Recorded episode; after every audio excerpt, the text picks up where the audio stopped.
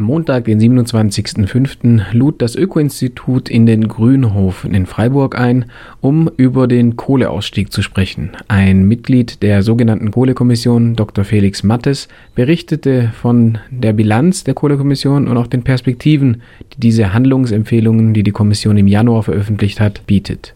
Im Kern ist die Aufgabe der Kohlekommission gewesen, ein dreidimensionales Puzzle zu machen. Es geht also erstens darum, wie ist denn der Mix der Stilllegung beim, beim Kohleausstieg zwischen Braun- und Steinkohle. Der zweite Mix, äh, und Sie sehen hier, dass sich das über die Zeit äh, verändert hat, ist, wir haben jede Menge alte Kraftwerke im System, wir haben aber auch so ein paar neue. Also der andere Konflikt ist alt versus neu. Und der dritte und wichtigste Konflikt war Ost und West. Äh, diese Verteilung, dass es nicht nur um Braun- und Steinkohle und Alt und Neu, sondern auch um Ost und West geht, hat sehr viel damit zu tun, dass die strukturellen Effekte eines Kohleausstiegs im Osten und im Westen sich deutlich unterscheiden. Wie gesagt, wir haben drei Regionen.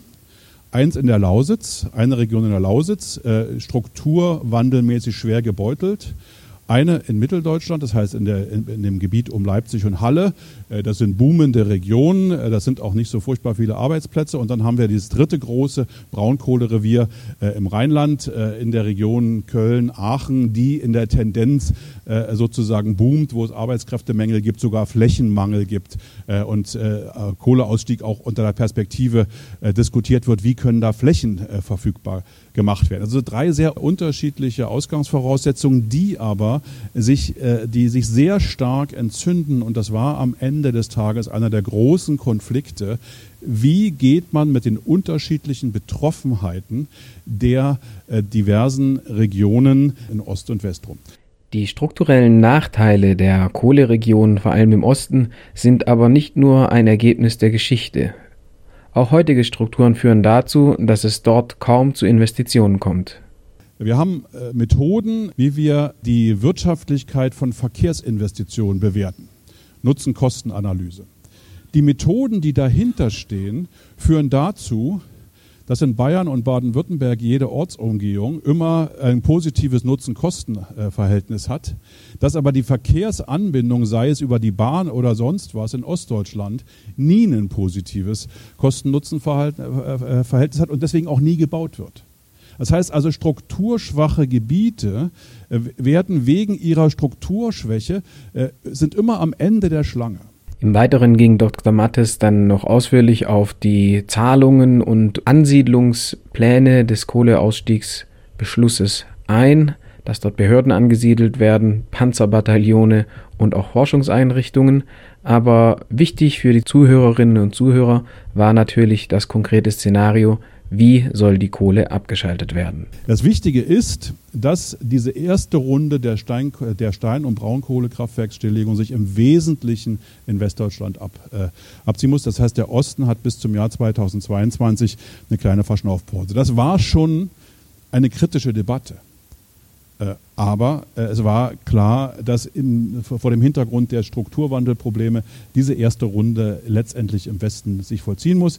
Wir hatten eigentlich die Aufgabe, äh, sozusagen bis zum Jahr 2020 signifikante Kraftwerks, Kraftwerkskapazitäten stillzulegen. Und dann müssen Sie sich immer klar machen, was, was sind die Trägheiten, die sich aus rechtlichen Dingen ergeben. Die Kommission hat im Januar 2019 ihren Bericht vorgelegt. Das muss jetzt in Gesetze überführt werden. Das dauert eine Weile. Wir werden, wenn wir gut sind, haben wir Gesetze Anfang 2020. Dann muss man untergesetzliche Regelwerke schaffen. Das heißt, es ist schon fast unmöglich, im Jahr 2020 noch Kraftwerke stillzulegen, allein weil wir rechtsstaatliche Gesetzgebungsprozesse haben, die einfach auch ihre Zeit dauern. Wir haben als nächsten Schritt äh, sozusagen äh, eine weitere, eine weitere Stilllegung von Kohlekraftwerken. Äh, die Kommission hat richtigerweise, und das wird noch für viele Konflikte in den nächsten Wochen und Monaten sorgen, gesagt, wir wollen einen stetigen Kohleausstieg nach dieser ersten Runde. Es soll für die Region und es soll für den Energiemarkt berechenbar anpassungsfähig sein. Das heißt, hinter, hinter den weiteren Verlauf steht sozusagen ungefähr die Stilllegung von einem Gigawatt Steinkohlekraftwerk und einem Gigawatt Gigawatt Braunkohlekraftwerk pro Jahr. Das heißt, ab 2023 bis 2025 geht der Kohleausstieg weiter. Und jetzt wird spannend. Hier kommt jetzt zum ersten Mal eine signifikante Kraftwerksstilllegung bei Braunkohle in Ostdeutschland zum Zuge. Danach, äh, und das war durch das Mandat hart definiert, äh, soll bis zum Jahr 2030, Sie erinnern sich, das Ausgangsniveau 2017 war 43 Gigawatt, bis zum Jahr 2030 soll das runtergebracht werden auf 17 Gigawatt Kohlekraftwerke. Das heißt, von 2017 bis 2030 sollen 60 Prozent etwa der Kohlekraftwerkskapazitäten stillgelegt werden. Das wird dann etwa gleichgewichtig im Osten wie im Westen sich vollziehen. Und äh, äh, äh, letztendlich werden wahrscheinlich im Jahr 2030 alle äh, Kraftwerke, die vor 1995 in Betrieb genommen worden sind, äh, aus dem System verschwunden sind. Dann gibt es das Ziel 2038, das war der hitzigste Punkt von allen, auch in der Kommunikation danach. Eine Rahmenbedingung für diesen Kohleausstieg ist, im Jahr 2030 65 Prozent Strom aus Erneuerbaren zu haben. Das heißt, wir haben im Jahr 2035 75 Prozent Strom aus Erneuerbaren. Wir werden spätestens Ende der 2020er Jahre im europäischen Emissionshandelssystem sehr signifikante CO2-Preise sehen. Das heißt, für den Zeitraum nach 2030 wird vermutlich der Kohleausstieg nicht mehr durch Politik getrieben, sondern durch die energiewirtschaftlichen Rahmenbedingungen. Und ich bin fest davon überzeugt, dass der Kohleausstieg nicht bis 2038 oder wahrscheinlich sogar nicht mal bis 2035 dauern wird. Leider ging Dr. Mattes nicht darauf ein, warum er so zuversichtlich ist, dass diese CO2-Preise Ende der 20er Jahre deutlich ansteigen werden. Allerdings machte er auf einen weiteren großen Widerspruch des Beschlusses der Kohlekommission aufmerksam. Äh, der, der dritte Mechanismus, der ist insbesondere für Süddeutschland wichtig. Äh, wir haben, und das ist gezeigt worden, eine ganze Reihe von Kohlekraftwerken, die neben Strom auch Wärme produzieren. Wir haben ein Gesetz, das ist das sogenannte Kraft-Wärme-Kopplungsgesetz, mit dem die Neuinbetriebnahme von Erdgaskraftwerken insbesondere subventioniert wird. Äh, das hat so einen guten Ruf. Äh, äh, man kann es auch ein bisschen spöttischer sagen. Dieses Gesetz heißt, wir verschenken Kraftwerke. In, innerhalb dieses Kraft-Wärme-Kopplungsgesetzes werden über 30.000 Stunden 40 Euro die Megawattstunde, also 4 Cent pro Kilowattstunde gezahlt. Das sind, wenn man beides miteinander multipliziert, 1200 Euro pro Kilowatt. Äh, dafür kriegen sie ein Kraftwerk ohne Finanzierungskosten. Also das heißt äh, sozusagen, nachdem äh, in der ersten Runde ein großer Aufschrei ging durch die Szene, ihr zahlt Kraftwerksbetreibern Geld für die Stilllegung, ist dieser, Aus, ist dieser, ist dieser Aufschrei hier ausgeblieben in der Strategie, wir verschenken Kraftwerke. Und zwar an jemanden, weil er ein altes Kohlekraftwerk hatte, kriegt er jetzt ein neues Kraftwerk geschenkt. Was der aufmerksame Beobachter und die aufmerksame Zuhörerin natürlich hier gleich merkt, ist, dass Erdgas teilweise Kohle ersetzt. Aber auch Erdgas ist natürlich ein fossiler Energieträger und kann deshalb nur eine Übergangslösung sein. Wir müssen sehr klar unterscheiden, dass wir aus der Perspektive der Versorgungssicherheit große Gaskraftwerkskapazitäten brauchen werden, die werden aber nicht äh, viel Biogas oder Gas oder sonst was verbrauchen. Das heißt, wir müssen einen Mix finden, wie viel Gaskraftwerke, Schrägstrich Biogaskraftwerke können wir haben, müssen wir haben, äh, um zum Beispiel Strom und Wärme gekoppelt zu erzeugen. Und wie viele Optionen brauchen wir von Kraftwerken, die eigentlich fast nie benutzt werden, die nur für die, für die wenigen Stunden, wo es wirklich mal knapp wird, da sind. Man kann diese Flexibilität durch Erdgas oder durch Gaskraftwerke bereitstellen. Man kann das in erheblichem Umfang auch durch, auch durch Nachfrageflexibilität machen, wenn die Rahmenbedingungen stimmen. Ich war ja mal ein bisschen am MIT und mein Büronachbar, der ist heute Milliardär, äh, weil der vermarktet Energiedaten. Und der vermarktet Energiedaten äh, in einer Art und Weise, dass er aus zwei Minuten Abschaltung von Kühltruhen von Supermärkten äh, beliebige Produkte für den Strommarkt produziert. Das heißt also, auf einmal äh, wird die gestaffelte, kaskadierte Abschaltung von Kühlschränken in Supermarktregalen, kriegt den Gegenwert auf einmal von so einem Gaskraftwerk. Wir haben auch äh, interessante Entwicklungen bei den sogenannten stromintensiven Industrien, die auf einmal ihre Prozesse modularisieren und dadurch flexibler werden. Also zum Beispiel Trimet, einer der großen Aluminiumhersteller, der verkleinert seine Schmelzwannen. Die sind an sich alle unflexibel. Die sind aber inzwischen so modularisiert, dass er sie flexibel einsetzen kann. Äh, und ich war neulich auf einem Seminar von Chemieingenieuren, die die Chemieanlagen produzieren. Und die sagen, im Grunde genommen ist unsere Tradition, wie wir Chemieanlagen designen, kommt aus der Welt, wo Strom immer dann am billigsten war, wenn man ihn 24 Stunden am Tag, sieben Tage die Woche bezogen hat. Wenn aber die Ausgangshypothese nicht mehr stimmt, dass Strom dann billig ist, wenn man ihn 24 Stunden, sieben Tage die Woche bezieht, sondern Strom immer dann billig ist, wenn die Sonne scheint und der Wind weht, baut man auf einmal andere Chemieanlagen. Und das ist dieser Strukturwandel, der auf der Flexibilitätsseite in Gang kommen wird und die nicht in Gänze, aber irgendwie so ein Äquivalent auch für so ein Gaskraftwerk sein kann. Das wird nicht alle davon ersetzen. Das ist der Unterschied zwischen 10 und 30 Gigawatt, aber da ist ganz viel rauszukitzeln, wenn die Rahmenbedingungen umgestrickt werden können. Wir müssen das gesamte System, wie wir heute Strom bepreisen, müssen wir verändern, damit dieses Flexibilitätssignal da ankommt, wo es richtig ist. Das sagt sich jetzt so einfach. Äh, eine Konsequenz wird zum Beispiel sein, dass man die EEG-Umlage, also eine Stromsteuer abschafft, die EEG-Umlage anders strukturiert, die Netzanschlusskosten nicht mehr nach Kilowattstunden, sondern nach Kilowatt bezahlt. Das heißt also, das System mehr in Richtung von fixen, von fixen Zahlungen organisiert. Das ist faszinierend aus der energiewirtschaftlichen Sicht. Es hat nur einen riesen, riesen Nachteil. Es ist sozial regressiv. Das heißt, solche umstrukturierten Systeme schlagen für die Armen viel stärker ins Kontor als für die anderen.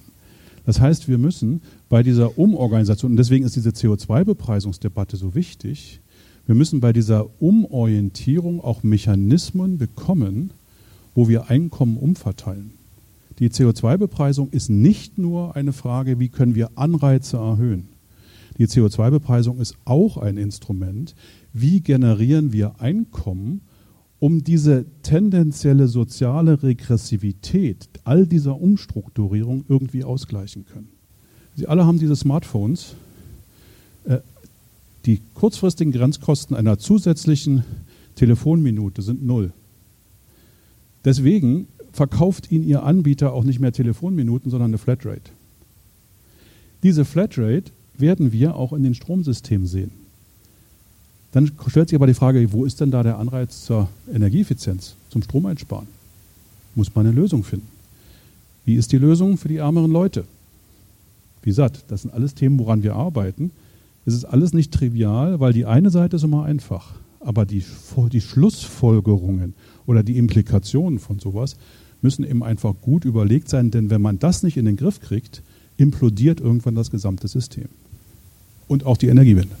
Wir stehen also vor der großen Herausforderung, nicht nur den kompletten Strommarkt auf den Kopf zu stellen und die Erzeugung zu verändern, sondern eben das auch noch sozialverträglich zu tun. Eine Herausforderung, vor der sehr viele, vor allem konservative Kräfte in der Gesellschaft Angst haben und panisch davor warnen. Wie Dr. Mattes richtig feststellt, sind wir mit dieser Herausforderung aber nicht alleine äh, Kohleausstieg ist kein deutscher Sonderweg, auch wenn es in vielen Zeitungen immer steht. Äh, mindestens zehn andere EU-Staaten machen das auch. Sie sehen aber auch was anderes. Äh, die, äh, der Ausgangspunkt der Kohleausstiegspolitiken all dieser zehn Staaten liegt so irgendwie bei 46 Gigawatt. Äh, das ist das, was wir allein machen. Das heißt also, äh, in Deutschland werden so viele Kohlekraftwerke abgeschaltet, äh, äh, über einen zugegebenermaßen längeren Zeitraum wie in diesen zehn anderen Staaten zusammen. Und das war am Ende des Tages in den sehr schwierigen Diskussionen der letzten Stunde, insbesondere auf der Umweltseite, die entscheidende Frage. Können wir den Kohleausstieg in einem sehr großen Land mit sehr großen Kapazitäten von Kohlekraftwerken in einer Art und Weise gestalten, dass die Friktionen dieses Ausstiegs so gering sind, dass das Ganze auch nochmal als Vorbild dienen kann für andere, äh, die bei ähnlich großen Anteilen starten. Und die spannende Frage war dann, ist uns diese Vorbildwirkung inklusive dieser vielen Milliarden, die wir in die Strukturentwicklung stecken, ist der uns ist das mehr wert, als vielleicht noch zwei Stunden zu pokern und noch 10 oder 15 Millionen Tonnen CO2 rauszuholen oder eben zu scheitern. Das war dann immer die Alternative. So, und dann war im Grunde genommen nach sehr schwierigen Diskussionen die Entscheidung, wir wollen versuchen, diesen Transformationsprozess so friktionsarm wie möglich zu gestalten, damit er auch als Vorbild dienen kann für andere. Und das ist ein interessanter Punkt, weil das damit Politikdiffusion und auch Kohleausstiegspolitikdiffusion gemacht wird. Äh, wie gesagt, ich war vor 14 Tagen äh, sozusagen in Chile. Äh, die haben auch 35 Prozent Kohle, die haben auch einen Ausstiegsbeschluss. Die haben ähnliche Herausforderungen, ist noch ein bisschen verrückter mit drei verschiedenen Verbundnetzen und so weiter, die im Grunde genommen exakt die gleichen Debatten führen und wo man jetzt mal unbescheidenerweise sagen kann, wir, der deutsche Stromkunde hat dafür gesorgt, dass dass, dass die 90-prozentige äh, Kostenreduktion bei, bei, bei der Solarstromerzeugung, die wir gesehen haben in den letzten 20 Jahren, die ist durch, zu 40 Prozent durch die deutschen EEG-Umlagezahler äh, finanziert worden. Deswegen sage ich immer, also wer, wer sich über die EEG-Umlage beschwert, zumindest aus unseren Kreisen, kriegt auch ein paar hinter die Löffel weil er sollte stolz sein darauf, äh, dass er mitgetan hat, an dem großen Werk die Kosten runterzubringen.